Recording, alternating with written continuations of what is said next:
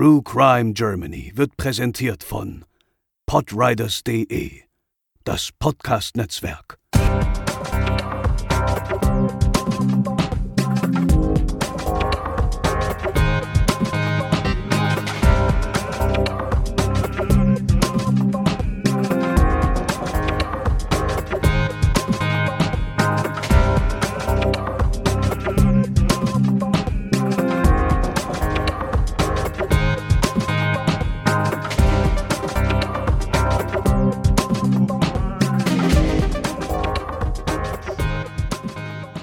Hallo und herzlich willkommen zur 47. Episode von True Crime Germany. Ich bin der Chris und bei mir sind wie gewohnt Lena. Moin. Und André. Hm, hallo. Und das ist unsere zweite Episode im März, wie ihr vielleicht mitbekommen habt. Das wird von nun an auch so fortgesetzt, so dass ihr uns immer am zweiten und am vierten Sonntag im Monat hören könnt. Quasi eine reguläre Episode mit einem Fall und eine thematisch aufbereitete Sonderepisode, so wie heute. Und in unserer heutigen Spezialfolge setzen wir das Thema der letzten Episode fort und beschäftigen uns weiterhin mit ungeklärten Mordfällen aus den 80er Jahren. Dafür haben wir wieder je einen Kriminalfall mitgebracht. Chris, du hast dich mit dem Mord an der 15-jährigen Jutta Hoffmann aus Lindenfels beschäftigt. Genau, in meinem heutigen Fall geht es um den traurigen Mordfall an der 15-jährigen Schülerin Jutta Hoffmann, die nach einem Schwimmbadbesuch am 29. Juni 1986 nicht mehr nach Hause gekommen ist und deren Leiche am 10. Februar 1988 aufgefunden wurde. Wo hat sich das Verbrechen denn abgespielt genau? Du hast mir im Vorfeld gesagt, dass das Datum des Verschwindens von Jutta vor allem hier in dem Fall eine große Rolle spielt. Warum? Ja gut, du bist jetzt ja nicht gerade als der größte Fußballfan der Welt bekannt, aber am 29.06.1986 war ganz Deutschland im Fußballfieber, denn das Endspiel der Fußballweltmeisterschaft eben von 1986, fand an diesem Tag statt. Und deshalb haben eventuelle Zeugen vermutlich deutlich bessere Erinnerungen an diesen Tag als an einen gewöhnlichen anderen Sonntag. Und dass an diesem Finale auch die deutsche Nationalmannschaft beteiligt war, tut natürlich das Übrige zum Sachverhalt. Abgespielt hat sich der Fall im hessischen Lindenfels. Das ist ein Örtchen mit damals wie heute knapp 5000 Einwohnern und es liegt im Kreis Bergstraße. Und eine besondere Rolle spielt dabei das Freibad in Lindenfels, in dem sich nicht nur Jutta, sondern auch viele andere, vor allem junge Leute an diesem Nachmittag aufgehalten haben. Und hier liegt ja auch die nächste Besonderheit. Die Tat hat sich bei Tageslicht am frühen Sommerabend abgespielt.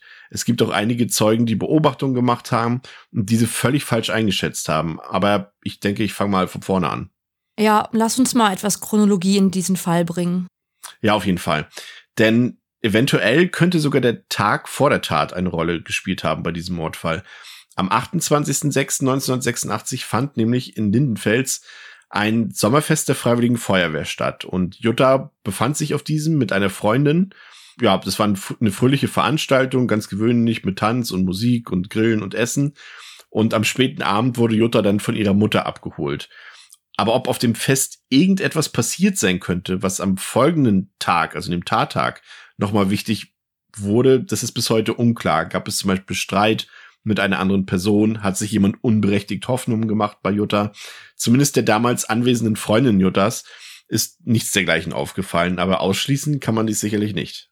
Was kann man denn zu Jutta selbst sagen? Kannst du sie mal beschreiben, Chris?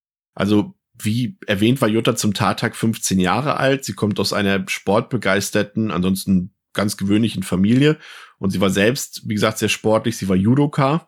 Aber ansonsten war eigentlich erstmal nichts Ungewöhnliches an Jutta. Es lässt sich jedoch anhand der damaligen Vermisstenanzeige einiges zum äußeren Juttas sagen, vor allem was die Kleidung betrifft. Also die Kleidung, die sie am 29.06.86 trug. Jutta war 1,75 Meter groß und wog circa 53 Kilogramm und trug mittelblondes, ziemlich kurzes Haar. Sie trug eine Zahnspange im Unterkiefer und sie trug damals ein mittelblaues Baumwollstoffkleid der Größe 158, dessen Armbündchen und Krageneinsatz hellgelb abgesetzt waren. Dazu einen gelben Kunstledergürtel mit Nieten und weiße Halbschuhe. Unter dem Kleid trug sie vermutlich einen weißen Bikini mit rosa Punkten. Bei sich führte Jutta eine Adidas-Sporttasche des Typ Ancona, in der sich ein Badetuch, ein Badeanzug sowie ein Schlüsselmäppchen mit drei Schlüsseln befanden. Und mit wem war Jutta dann an diesem Tag unterwegs im Schwimmbad? Waren das Freunde oder war sie allein dort? Tatsächlich war sie zunächst mit ihrer Mutter dort. Man sollte vielleicht noch erwähnen, dass sich das Freibad Lindenfels etwas außerhalb der gleichnamigen Ortschaft in einem kleinen Waldgebiet befindet. Jedenfalls traf Jutta mit ihrer Mutter zusammen im Freibad ein. Doch schnell gesellte sie sich zu ein paar Freunden, die ebenfalls anwesend waren. Und dann gegen 15 Uhr verabschiedete sich dann Frau Hoffmann und Jutta blieb bei ihren Freunden zurück, die sie später am Nachmittag eigentlich auch nach Hause fahren wollten. Gegen 17.45 Uhr tritt Jutta dann jedoch den Heimweg alleine an. Sie rief weder ihre Mutter an, um abgeholt zu werden, noch nahm sie das Angebot ihrer Freunde an, nach Hause gefahren zu werden. Vom Schwimmbad zurück zur Ortschaft Lindenfels gab es nun zwei mögliche Wege für Jutta. Die gewöhnliche asphaltierte Straße oder einen etwas steileren Waldweg. Aus Gewohnheit entschied sich dann das Mädchen für Letzteres. Und auf diesem Weg benötigt sie im Normalfall vielleicht 12, 15 Minuten nach Hause. Eine Frau, die auf dem Parkplatz ebenfalls auf ihre eigene Tochter wartete, konnte dann bezeugen, dass sie Jutta Richtung Waldweg hat gehen sehen. Also es lässt sich mit ziemlicher Genauheit sagen, dass sie eben dort diesen Weg angetreten hat. Und auf diesem Weg wurde sie dann eben Opfer eines Verbrechens. Mit etwas Vorsprung nutzte eine weitere Zeugin diesen Waldweg mit ihrem kleinen Kind und dem Kinderwagen. Und laut ihren Aussagen sind ihr zwei seltsame Männer entgegengekommen, die so gar nicht in dieses eigentlich gemütliche Sommerabend-Szenario passen wollten. Und aus Furcht hat sie sich dann nach anderen Spaziergängern umgedreht, um sicherzugehen, dass sie dort gerade nicht alleine ist. Und dort erblickte sie dann in circa 30 bis 40 Metern Sichtweite ein Mädchen, bei dem es sich mit ziemlicher Sicherheit und Wahrscheinlichkeit um Jutta gehandelt haben muss. Und die Frau berichtete ebenfalls, dass sie erkennen konnte, dass das Mädchen mit deutlich schnellerem Schritt unterwegs war als sie selbst mit ihrem Kind. Das heißt, das Mädchen, also vermutlich Jutta, hätte die Zeugin eigentlich im Laufe des Weges zügig überholen müssen. Aber das war nicht der Fall. Und eine halbe Stunde später hat eine Urlauberin ebenfalls eine Beobachtung gemacht. Also sie kam ebenfalls vom Freibad und ähm, sie fand auf dem Waldweg einen weißen Halbschuh und eine Badematte am Wegesrand. Und beide Gegenstände gehörten definitiv Jutta, wie sie später herausstellen sollte. Und die Frau nahm die Badematte mit, den Schuh hat sie jedoch zurückgelassen. Und einstimmig vermeldeten dann spätere Zeugen, dass sich der Schuh kurze Zeit später nicht mehr an dieser Stelle befunden hat. Die Finderin meldete sich jedoch erst im Herbst 1986, also die, die die Badematte mitgenommen hat, und wirkte wohl auch nicht so ganz glaubwürdig. Okay. Gab es denn noch mehr Zeugen, die Jutta oder diese seltsamen Männer gesehen haben? Also es ging vom Waldweg noch ein schmaler Pfad Richtung Friedhof ab. Und dort machten wiederum andere Leute Beobachtungen. Zwei Männer sollen dort etwas Sperriges in den Kofferraum eines Autos gesteckt haben. Eine Frau, die ebenfalls die beiden Männer beobachtet hat, hat dann direkt an dem Auto wiederum auch einen weißen Damenhalbschuh gefunden. Und bei dem Auto handelt es sich um einen Ford Granada und es konnte zumindest bestätigt werden, dass die Männer selbst auf dem Friedhof von keinem Besucher gesehen wurden. Zwar auf dem Parkplatz, aber nicht auf dem angrenzenden Friedhof. Dafür bekam dann eine Friedhofbesucherin mit, wie eine Person in etwas Entfernung offenbar nach Hilfe gerufen hat. Und als die Zeugen sich dann vom Friedhof wieder Richtung Heimweg bewegen wollten, also zum Parkplatz, fuhr genau dieser Ford Granada mit den beiden Männern gerade vom Gelände. Und der Schuh war plötzlich weg. Die Frau konnte sich das Kennzeichen dann merken. Es handelte sich um ein Kennzeichen, welches für die Ortschaft Aschaffenburg oder Alzey stehen konnte. Aber die Spur führte später eher ins Nichts und man zweifelte auch an, ob sie das wirklich genau aufgeschrieben hat und richtig mitbekommen hat. Jedenfalls hat es letztendlich zu keinem Ergebnis geführt. Und dann war Jutta verschwunden. Aber es gab eine Beschreibung der beiden Männer. Die Männer waren wohl zwischen 30 und 35 Jahren alt, schlank und wurden als gepflegt beschrieben. Sie hatten kurzes, krauses und dunkles Haar und einer der beiden soll grobporige oder narbige Haut gehabt haben. Und wie hat man dann ermittelt? Wie hat man vor allem auch die Leiche von Jutta gefunden? Ja, über die Ermittlungsarbeiten André ist tatsächlich nicht so viel bekannt. Ich habe neben der bekannten Aktenzeichen XY-Sendung von damals noch einen Ausschnitt aus dem regionalen hessischen Nachrichtenprogramm gesehen. Dort wurde zum Beispiel gesagt, dass kurz nach dem Verschwinden von Jutta das komplette Waldgebiet in Lindenfels von der Freiwilligen Feuerwehr und von einigen Hundertschaften der Polizei durchkämmt wurde. Dennoch fand später dann letztendlich ein gewöhnlicher Spaziergänger in der Nähe des Waldweges die Leiche, als er seinen Hund gesucht hat. Ich habe übrigens auch relativ aktuelle Bilder im Internet gefunden vom Waldweg, auch so aus diversen Perspektiven. Und ich finde allein, also allein der Weg für sich ist schon sehr, sehr gruselig tatsächlich. Auch wenn dieser damals, vor allem eben auch an so einem warmen Sommertag, vermutlich deutlich frequentierter genutzt wurde, als es zum Beispiel äh, heute der Fall ist. Der Parkplatz, auf dem die Zeugen die Männer damals beobachtet haben, der existiert heute übrigens nicht mehr.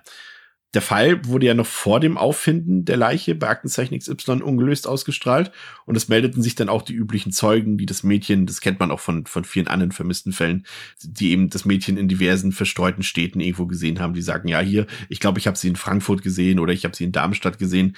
Brauchbare Hinweise waren das jedoch alles nicht so wirklich. Und seit 1990 wurde in den Ermittlungsakten im Archiv der Staatsanwaltschaft Darmstadt auch nichts mehr den knapp 20 Aktenordnern hinzugefügt. Also Ermittlungen gibt es aktuell auch keine. Aber wie wir schon in dem Fall von vor zwei Wochen hatten, es handelt sich hierbei um Mord und deshalb wird der Fall natürlich nicht geschlossen, denn Mord verjährt eben nicht. Aber da bleibt ja jetzt wirklich viel offen. Also waren jetzt die Männer die Mörder? Was geschah genau mit Jutta? Wurde sie einfach getötet? War sie vorher Opfer eines Sexualverbrechens? Und welche Motive hatten die Männer? Also das ist alles wirklich gruselig und auch der Fall, dass er ungelöst ist, aber dass es so viele Zeugen gab und irgendwie auch Spuren, das ist, das ist merkwürdig. Ja, in der Tat, also das hast du völlig recht. Also es gibt bis heute so viele ungeklärte Fragen. Warum wurde die Leiche zum Beispiel erst nach anderthalb Jahren gefunden, obwohl das betroffene Gebiet eigentlich ja ausführlich untersucht wurde mit Hunden und mit den Polizeihundertschaften und hat man dabei vielleicht auch andere Spuren übersehen, die man hätte gebrauchen können, um den Fall zu lösen. Natürlich weiß man vieles vielleicht nicht, also in der Öffentlichkeit, was sich aber in den Fallakten befindet.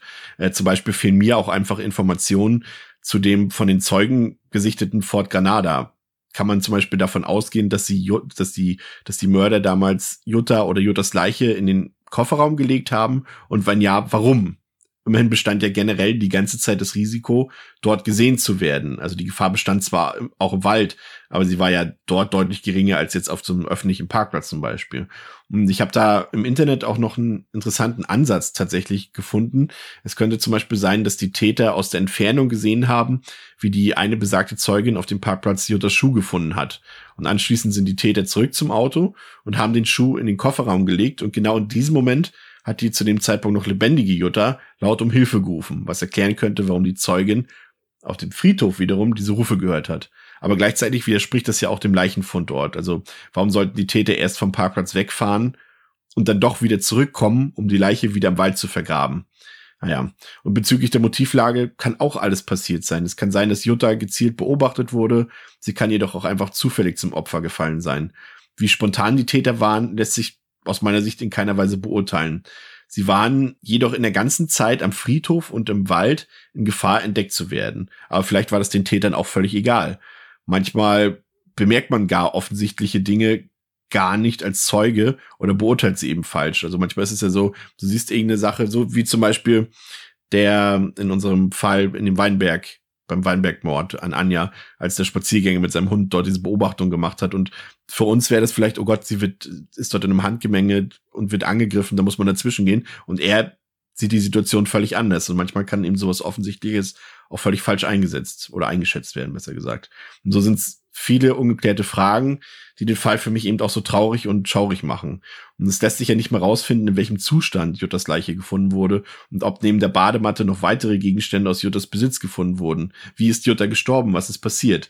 Es lässt sich nicht mal sagen, ob die beiden Männer überhaupt etwas mit der Tat zu tun haben. Und das muss für die Angehörigen unfassbar schlimm sein. Und umso mehr hoffe ich, dass dieser Fall irgendwann noch vollständig aufgeklärt werden kann. Und falls ihr Hinweise und wichtige Informationen geben könnt, dann könnt ihr euch auch weiterhin an äh, bei der regionalen Kriminalinspektion Bergstraße in Heppenheim melden unter der folgenden Telefonnummer, die wir auch nochmal in den Shownotes hineintippen werden. 06252 Ja, wieder ein trauriger Fall. Wieder ein Mord an einem jungen Mädchen, wie wir es schon in unserer letzten Episode hatten. André, mhm. Hast, siehst du da Punkte oder glaubst du, dass so ein Fall nochmal geklärt werden könnte in der Zukunft? Ja, du hast ja schon unsere letzte Folge auch erwähnt mit, mit dem Weinberg-Mord und wir haben da auch gesehen, dass es eben auch mit vielen womöglichen Zeugen und Beweisstücken und so weiter ins Leere führen kann. Das ist ja hier quasi genauso. Ich finde den, äh, du hast, du hast, du hast die Worte mysteriös ja auch so quasi angedeutet und gruselig ist es halt wirklich, weil es so viele Indizien irgendwie zu scheinen, zu geben scheint, die darauf schließen lassen müssten, dass man irgendwie jemanden ausfindig machen kann, der dafür verantwortlich ist mit diesen beiden Männern und dem Auto. Also auch hier scheint es wieder ja irgendwie so viele Möglichkeiten zu geben, das Ganze irgendwie aufklären zu können, aber es führt eben alles ins Nichts und das finde ich immer so ja A traurig, B seltsam und ja, der, der ganze Aufbau deines Falls ist ja schon wirklich so absolut, absolut undurchsichtig und es gibt so viele Ecken und Kanten, wo irgendwelche Dinge passieren, wo man sich fragen muss, so, hä, wie kann das denn sein und, und wie sind da die Zusammenhänge? Wie du sagst, vor allem mit dem Auto, warum sollte jemand eine Leiche in den Kofferraum packen, wegfahren, wiederkommen, um das Ganze dann trotzdem an dem Ort zu Ende zu führen mit dem Vergraben? Hätten sie es dann nicht gleich gemacht? Also da gibt es so viele Fragen, die natürlich offen sind. Du hast ja gesagt, natürlich haben wir keine volle Akteneinsicht und vielleicht gibt es eben Dinge, die nie veröffentlicht wurden. Wir können es nicht sagen. Aber das ist alles schon wirklich absolut, absolut mysteriös und echt ein super trauriger Fall, ja. Es gibt da tatsächlich auch noch ein paar wilde Spekulationen, die ich jetzt hier auch nicht wiedergeben äh, möchte, weil sie mhm. mir dann doch wirklich auch ein bisschen als zu wild dargestellt wurden, aber dass dort tatsächlich das äh, eventuell der Täter auch bekannt war und man nicht gehandelt hat aus diversen Gründen, aber das fand ich sehr spekulativ und deswegen habe ich es jetzt auch nicht mit einbezogen, äh, großartig in den Ausführungen. Aber Lena, es ist ja letztendlich auch wieder so ein Fall, wenn wir den jetzt in die heutige Zeit versetzen würden, meinst du mit den heutigen technischen Mitteln, allein mit dem Vorhandensein von Handys, äh, auch wenn es jetzt wahrscheinlich in dem Wald wahrscheinlich ein Mobilfunkloch gegeben hätte, ähm, gemessen an Deutschlands Internetverbindung, aber meinst du auch das wäre mit heutigen technischen Mitteln verhinderbar gewesen? Kann ich jetzt natürlich auch nur spekulieren, aber ich gehe irgendwie davon aus, dass man es besser hätte rekonstruieren können, wer, also Weißt du, welchen Weg hat sie genommen? Wo hat sie gestockt? Wo wurde sie dann vielleicht überwältigt? Ich versuche mich jetzt auch gerade so ein bisschen in die Mutter rein zu versetzen, die ja das Schwimmbad eher verlassen hat. Und wenn sie das nicht getan hätte, dann würde Jutta vielleicht noch leben. Und dann denke ich natürlich an so GPS-Tracking von Kindern, dass man dann wenigstens irgendwie irgendwelche Spuren sammeln kann. Also war sie in dem Auto, wurde sie so verschleppt, was ist mit diesem Schuh passiert? Da waren ja dann offensichtlich Fingerabdrücke der Täter dran, weil ansonsten hätten sie den Schuh ja nicht entfernt, nachdem sie gesehen haben, dass er entdeckt wurde. Also es ist total skurril. Aber ich glaube, also ich hoffe einfach, dass sollte so etwas in der heutigen Zeit passieren, dass dann zumindest Technik ein bisschen weiterhelfen kann, vielleicht diese Verbrechen zu verhindern oder schnell aufzuklären, vielleicht auch bevor die Opfer eben dann wirklich sterben müssen. Ja, aber es sind doch immer wieder diese, diese, ja, tragischen Zufälle. Ne? Also es sind immer diese Wege. Ich auch hier äh, habe ich Bilder gesehen, habe ich ja erwähnt eben schon in der Fallbeschreibung auch von diesem Waldweg und es sind eigentlich Wege, die man, also jetzt, ja, mit dem Wissen natürlich auch, wo man sagen würde, okay, den würde ich eigentlich gar nicht alleine gehen, aber andererseits ist es halt auch so skrupellos. Ich meine, wir reden ja jetzt nicht von dem Szenario, dass, dass äh, Jutta mitten in der Nacht dort allein lang gegangen ist, sondern es war ja wirklich, es war zwischen 17 und 18 Uhr. Da sollte ja für gewöhnlich eigentlich nichts passieren. Ne? Helllichter Tag, es ist wirklich ein vollbesetztes Schwimmbad dort, es ist Touristen sind dort, es, es müsste eigentlich alles stark frequentiert sein. Und, und wie skrupellos müssen die Täter gewesen sein, dass sie trotzdem ihr Verbrechen zu dieser Zeit durchgeführt haben, André, ne? Ja, total. Also auch Beispiel nur, selbst bei uns hier am Wohnort, äh, wo ich lebe, da gibt es so einen Weg, das ist auch im Grunde so ein Schleichweg. Und der hat an sich auch nichts Gruseliges, den nennt man den roten Weg. Also der heißt nicht so, aber er heißt so, weil der Boden roten Belag hat. Und auch da erzählt man sich hier eben bei uns in der Stadt so nach dem Motto, ah, geht da lieber nicht her, da hängen irgendwie immer zwielichtige Leute rum, könnte gefährlich sein, gerade für Frauen. Und ich glaube, viele Orte haben einfach solche Wege, wo man einfach sagt, wo man gerade jüngeren Leuten sagt, geht da, geht da vielleicht eher nicht her, vor allem dann spätestens, wenn es dunkel wird. Aber ja, ich glaube, solche Wege gibt's überall. Und so augenscheinlich es ist, dass da eigentlich nichts passieren sollte, wie Lena auch in unserer letzten Folge erzählt hat, in Hannover, äh, obwohl vielleicht Anwohner direkt dran wohnen, ob es Häuser gibt, ob sie gut, gut einsehbar sind. Es kann immer ja was passieren, natürlich. Und selbst wenn es jemand mitbekommt, ist es ja oft so, dass es leider nicht schnell genug eingegriffen werden kann. Das heißt, das Verbrechen kann ja schon passieren, bevor überhaupt jemand dann tätig werden kann, eventuell eingreifen. Und das ist eben das natürlich, was man da bedenken muss. Und so ist es ja in, in, in, in deinem Fall ja auch im Endeffekt. Lina, welchen Fall hast du uns heute mitgebracht? Ich habe euch den Fall von Ute Werner mitgebracht. Ute ist zum Zeitpunkt ihres Todes gerade einmal 22 Jahre alt. Und genau wie in deinem Fall, Chris, ist es bei mir Sommer und wir schreiben das Jahr 1988. Wir befinden uns in Bad Rotenfelde. Das ist eine Gemeinde und ein Kurort im Süden Osnabrücks. Und Ute lebte dort bei ihrer Großmutter, die eine Pension betrieb. Das war eben so üblich in Kurorten. Sie allerdings hat nicht in dieser Pension gearbeitet, denn sie machte eine Ausbildung zur Orthopädietechnikerin in Osnabrück im Stadtteil Schinkel.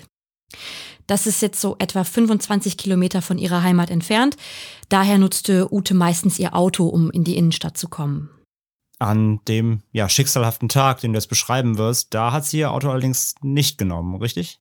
Genau, am Tag ihres Todes, das ist der Mittwoch, 10. August 1988, fuhr sie nicht mit dem Auto, denn das war leider schon seit längerer Zeit kaputt.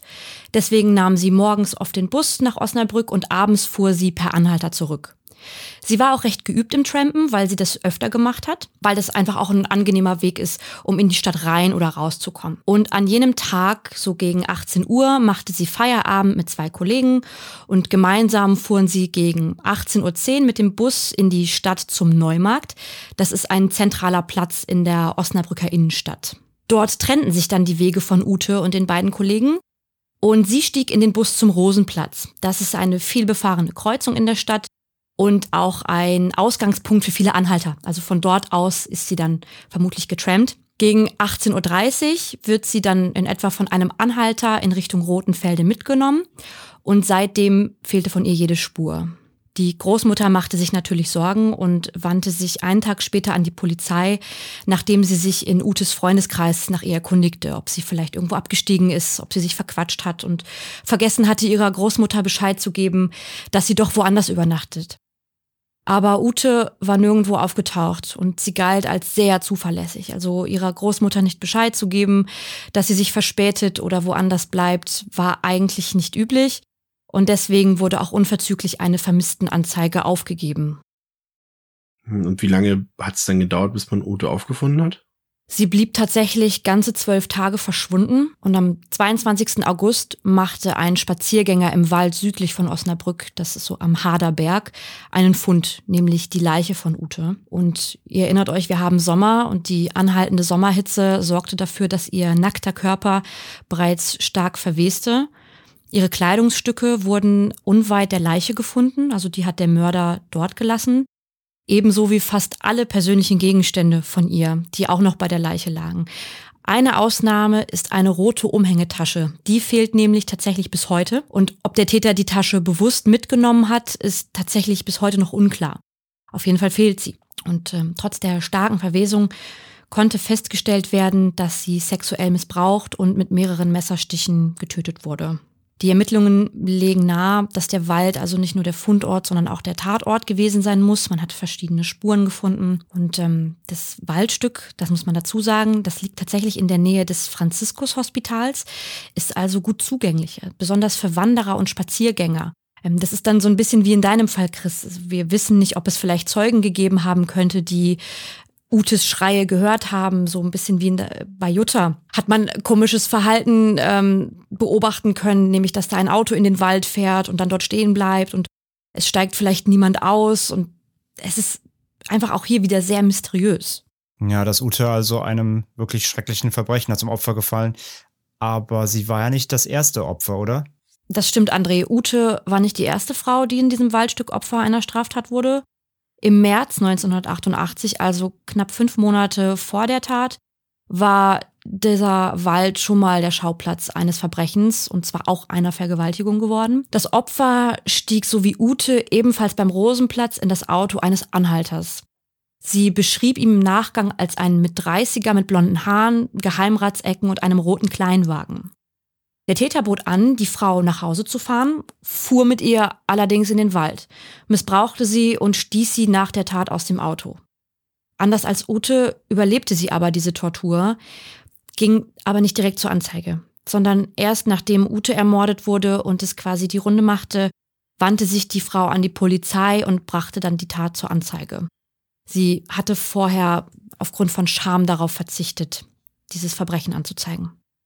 Und dank ihrer Mithilfe konnte ein Phantombild des Täters angefertigt werden, welches dann auch deutschlandweit geteilt wurde. Das geschah ja jetzt alles 1988. Wie wird der Fall denn aktuell behandelt? Wird ihm denn überhaupt noch Beachtung geschenkt oder ist der quasi auch erstmal zu den Akten gelegt worden? Mehr als 30 Jahre danach ist er tatsächlich auch noch für die Kripo Osnabrück relevant. Es gibt zwar immer noch keine Aufklärung des Falls, es bleibt also ein Cold Case, aber der Fall wird nicht niedergelegt. Denn es gibt immer noch auswertbare Spuren und eben ihre bestehende Akte. Und die Besonderheit dieses Falls, ähm, wie auch der Kriminalpolizist Uwe Hollmann erzählt, 2014 sendete ein Bekannter von Ute eine Mail an die Kripo Osnabrück mit der Nachricht, denkt ihr eigentlich noch an Ute Werner? Und das brachte wieder so ein bisschen Schwung in diesen Fall. Und im Mai 2019, also gar nicht so lange her, rief Uwe Hollmann von der Kripo Osnabrück im Fernsehen erneut Frauen auf, die Ende der 80er Jahre in Osnabrück Opfer eines Sexualdelikts geworden waren. Sie sollten sich eben bei der Polizei melden und Hinweise geben. Wirklich alle Hinweise wurden gesammelt. Denn sie könnten im Prinzip zu diesem Täter führen, der ja offensichtlich schon häufiger Frauen dort vergewaltigt hat. Und ähm, es werden nicht nur Frauen angesprochen, die im Bereich Haderberg und Umgebung vergewaltigt wurden, sondern auch Frauen, die fragwürdige Erlebnisse während Anhalterfahrten gemacht haben. Die Resonanz dieses, ähm, dieser Sendung folgte dann tatsächlich zahlreich, jedoch führte weiterhin keine Spur zum Mord an Ute Werner. Und dieser Fall beschäftigt aber die Kripo Osnabrück auch noch weiterhin und es werden weiterhin Hinweise angenommen, die zu der Lösung des Falls um ihren Mord führen könnten. Also wenn ihr vielleicht Hinweise habt oder ihr kennt jemanden aus dem Raum Osnabrück, dann könnt ihr euch auf jeden Fall an die Polizeiinspektion Osnabrück wenden mit dem Stichwort Fall Ute Werner. Es gibt ein Hinweistelefon, welches ihr erreichen könnt unter der Nummer 0541 327 und dann die Endung 3155 oder die 2115. Wir hinterlegen euch das natürlich auch nochmal in den Show Notes. Eine E-Mail-Adresse gibt es auch mit hinweis.pi-os.polizei.niedersachsen.de. Ich finde ja, das ist ein klassischer, auch wieder ein relativ klassischer Fall, was ich ursprünglich mal angedeutet habe in der letzten Episode, als es um die 80er Jahre ging, dass eben das so ein klassisches Motiv ist, Anhalterfahrten. Ne? Ich meine, mhm. heutzutage weiß ich nicht, also eben durch Handys kannst du dir schnell ein Taxi holen, du kannst äh, irgendjemanden fragen, ob er dich abholen kann oder nach Hause fahren kann, aber so bei Fremden ins Auto steigen, das fand ich tatsächlich auch schon immer gruselig. Also ich weiß nicht, vielleicht könnt ihr euch erinnern, vor so ein paar Jahren waren ja diese Mitfahrgelegenheiten noch mal so kurz im Trend. Und das fand ich auch dann wieder gruselig, dass das wieder so aufgekommen ist. Also ich kann mich genau daran erinnern, dass Eduard Zimmermann die kompletten 80er Jahre und Anfang der 90er Jahre exakt davor gewarnt hat, weil das wirklich einfach super, super gefährlich ist, zu Fremden ins Auto zu steigen. Und äh, viele Frauen vor allem sind eben äh, so eine Anhalterfahrt dann auch zum Opfer gefallen letztendlich. Ne?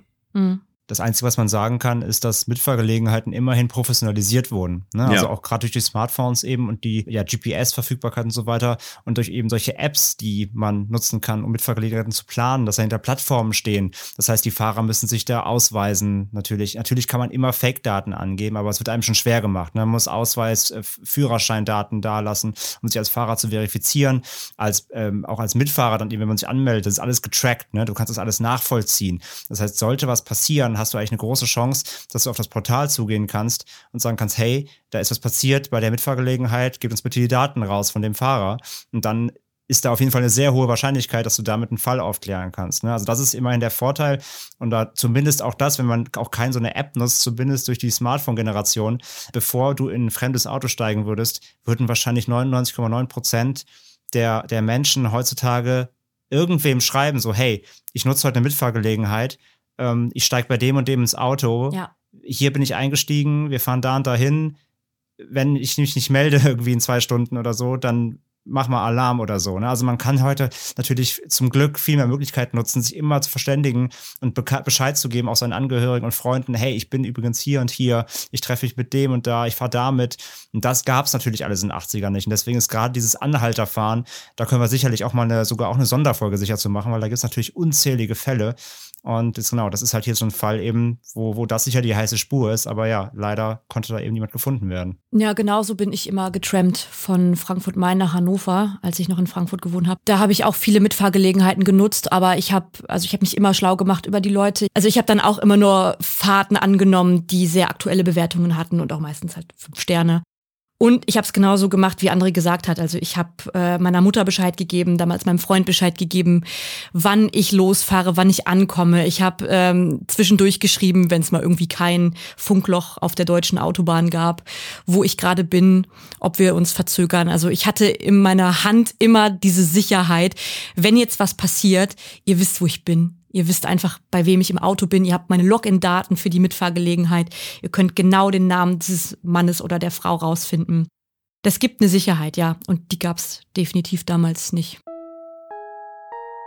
André, du hast auch einen Fall mitgebracht, und zwar den ungeklärten Mord an Herbert Kaas. Ja, mein Fall. Der hat sich im Jahr 1983 ereignet. Und es war das Jahr, in dem in Ost- und Westdeutschland Proteste gegen den NATO-Doppelbeschluss stattfanden, bei denen sich über eine Million Menschen in Hamburg, Westberlin und Bonn versammelten und eine 108 Kilometer lange Menschenkette sich von Stuttgart nach Neu-Ulm bildete. Es war auch das Jahr, in dem Konrad Kujau gefälschte Hitler-Tagebücher an den Stern verkaufte und damit ja zu nicht gerade populärer Berühmtheit kam. Und es war offiziell auch das internationale Jahr der Kommunikation. Aber es war eben auch das Jahr, in dem sich der Mordfall Herbert K. zugetragen hat. Und wir befinden uns im Großraum Hamburg. Der 33-jährige Herbert K. war Filialleiter des Aldi-Marktes am Langenfelder Damm in Stellingen. Sein Wohnsitz lag allerdings etwa 40 Kilometer entfernt in Twielenfleet im Landkreis Stade. Und dort lebte er mit seiner Frau Dorothee und den beiden Söhnen Sönke und Sven. Zuvor arbeitete K mehrere Jahre für ein Eiscremeunternehmen und in seiner Freizeit angelte er leidenschaftlich gern. Am frühen Samstagmorgen des 10. September ist Herbert K. in Eile. Er hatte seinem Sohn versprochen, ihn an diesem Morgen mit in den Markt nach Stellingen zu nehmen. Aber daran hielt er sich nicht und fuhr gegen 6.15 Uhr alleine zur Arbeit. Er hatte zwar etwas verschlafen, aber frühstückte auch vorher noch mit seiner Frau Dorothee. Boah, das klingt ja erstmal eigentlich nach einem ziemlich normalen Morgen, würde ich sagen. Ja, an sich schon. Aber in seinem Aldi-Markt in Stellingen kommt Herbert K. an diesem Samstagmorgen nie an. Die Kundschaft steht vergeblich vor den verschlossenen Türen und wartet. Im weiteren Verlauf dieses Falles kommt es nun zu einigen Mysterien. Äh, zum Beispiel war Herbert K. auch zwei Stunden nach seiner Abfahrt in Twielenfleet immer noch in der Nähe seines Wohnortes unterwegs. Sein Wagen, ein senfgelber Toyota Corolla mit dem amtlichen Kennzeichen STD JE 69, hatte einen hohen Wiedererkennungswert. In diesen zwei Stunden wurde es auch an einer Tankstelle gesehen, wo Herbert K. den Wagen volltankte und die 49 Mark 15 wie üblich mit einem Tankscheck bezahlte. Das ist eine Art ja, Euro-Scheck, der allerdings nicht personen-, sondern fahrzeugbezogen ist. Der Angestellten der Tankstelle fällt zunächst nicht auf, dass Herbert K. den Scheck mit einem falschen Datum ausstellt. Was ihr hingegen auffällt, ist die Hektik und Nervosität, die er an diesem Tag hat. Und an dieser Tankstelle verliert sich dann auch tatsächlich die Spur von Herbert K. Und ob er anschließend noch versuchte, nach Stellingen zu seinem Arbeitsplatz zu fahren, ist bis heute nicht geklärt hingegen extrem mysteriös ist, dass sein Toyota Corolla in den kommenden Wochen und Monaten nach seinem Verschwinden noch einige Male im Hamburger Stadtgebiet gesehen wurde.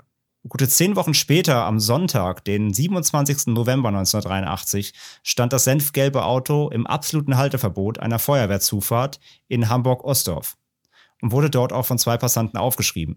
Kurze Zeit später fiel der Wagen einem Paar wegen seiner ja, riskanten und gefährlichen Fahrweise an der ungesicherten Kaimauer im Hamburger Stadtteil Neumühlen auf.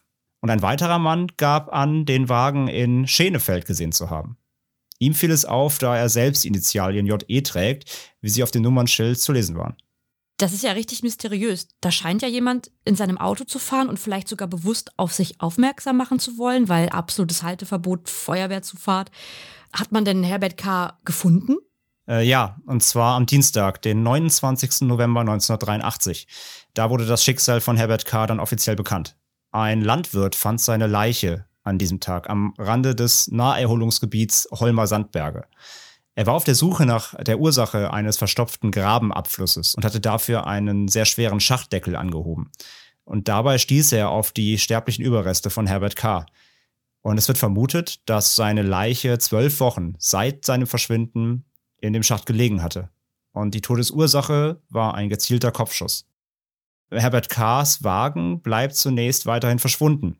Laut Zeugenberichten soll das Fahrzeug auch Anfang Dezember 1983 noch in der Straße Achternborn in Ostdorf gestanden haben. Am 31. Januar 1984 wurde es schließlich von Mitarbeitern des Amtes für Strom- und Hafenbau bei routinemäßigen Grabungsarbeiten gefunden und aus dem Hafenbecken gezogen.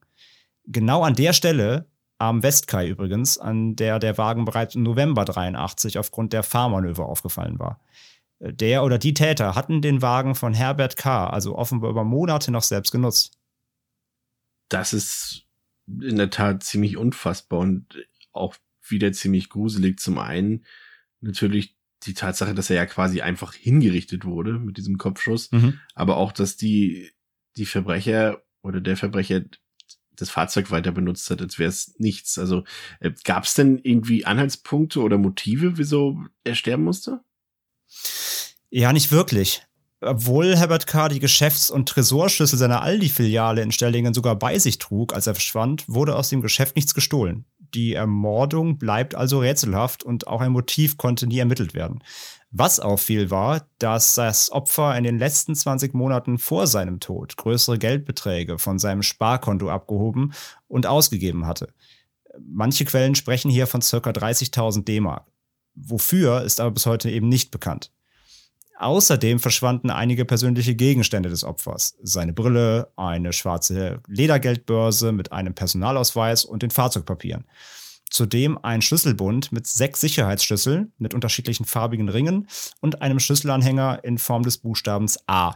Diese Schlüssel befanden sich in einer braunen Tasche mit Metallbügelverschluss, die auf der einen Seite mit Münzen und auf der anderen Seite mit Scheine beschriftet war. Außerdem wurde bei Herbert Kars Leiche eine 77 Zentimeter lange und dreieinhalb Millimeter dicke rote Plastikschnur gefunden. Vermutlich wurde er damit vor seiner Ermordung gefesselt. Der Mord an Herbert K. konnte eben nie aufgeklärt werden. Vermutungen für mögliche Motive gab es viele, von einem doppelten Liebesleben über illegale Drogengeschäfte bis hin zu Geldwäsche. Seine Frau Dorothee starb übrigens im Jahr 2011, viel zu früh im Alter von 56 Jahren. Ja, und auch bei diesem Fall Hinweise werden entgegengenommen. Ob dieser Fall offiziell noch äh, aktiv ist oder bei den Akten liegt, das geben die Quellen leider nicht her. Aber damals in den 80ern war die Kripo Itzehoe in Schleswig-Holstein für den Fall zuständig. Das ist heute nun die Bundeskriminalinspektion Itzehoe, wurde also umbenannt. Man kann sich also, wenn man Hinweise in diesem Fall Herbert Kaas hat, natürlich trotzdem dahin wenden. Auch hier gibt es natürlich eine Telefonnummer. Das wäre die 04821 602 3010 oder per E-Mail an bki.polizei.landsh.de. Wie immer auch hier verlinken wir alles in den Show Notes. Und das wären alle Informationen zu meinem Fall. Ich kenne den Fall tatsächlich auch noch ähm, von Aktenzeichen XY ungelöst. Mhm. Ich fand den auch tatsächlich, also es ist auch wieder so ein, so viele mysteriöse Umstände und Begebenheiten, die da zustande kommen. In diesem Fall würde ich fast sagen, also klar, hier sind auch viele, viele Spuren vorhanden und man hat, kann eigentlich ein relativ genaues Bild zeichnen, auch wie, zu, wie sich das Auto sozusagen bewegt hat äh, in, in, in dieser Zeit. Aber das ist schon wieder so mysteriös, dass ich irgendwie auch verstehen kann, dass das Ding bis heute nicht gelöst wurde. Also gerade mit dem Auto, ähm, ich habe es ja betont, es ist halt super auffällig. Dieses Senfgelbe, ja. es gibt davon Fotos, dieses Quietsch, senfgelbe Auto, das fällt einfach auf. Und der oder die Täter müssen sich das ja auch bewusst gewesen sein. Also war das Absicht, wollten sie damit provozieren?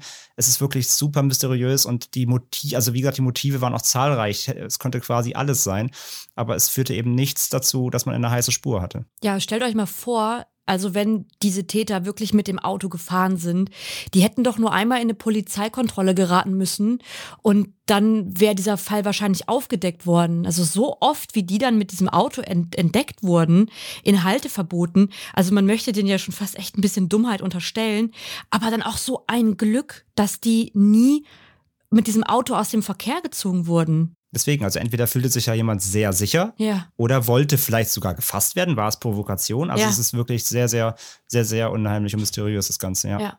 Das ist ja auch wieder dieses Offensichtliche, das eigentlich, du sagst gerade, es muss ja auffallen, dieses gelbe Auto und so weiter.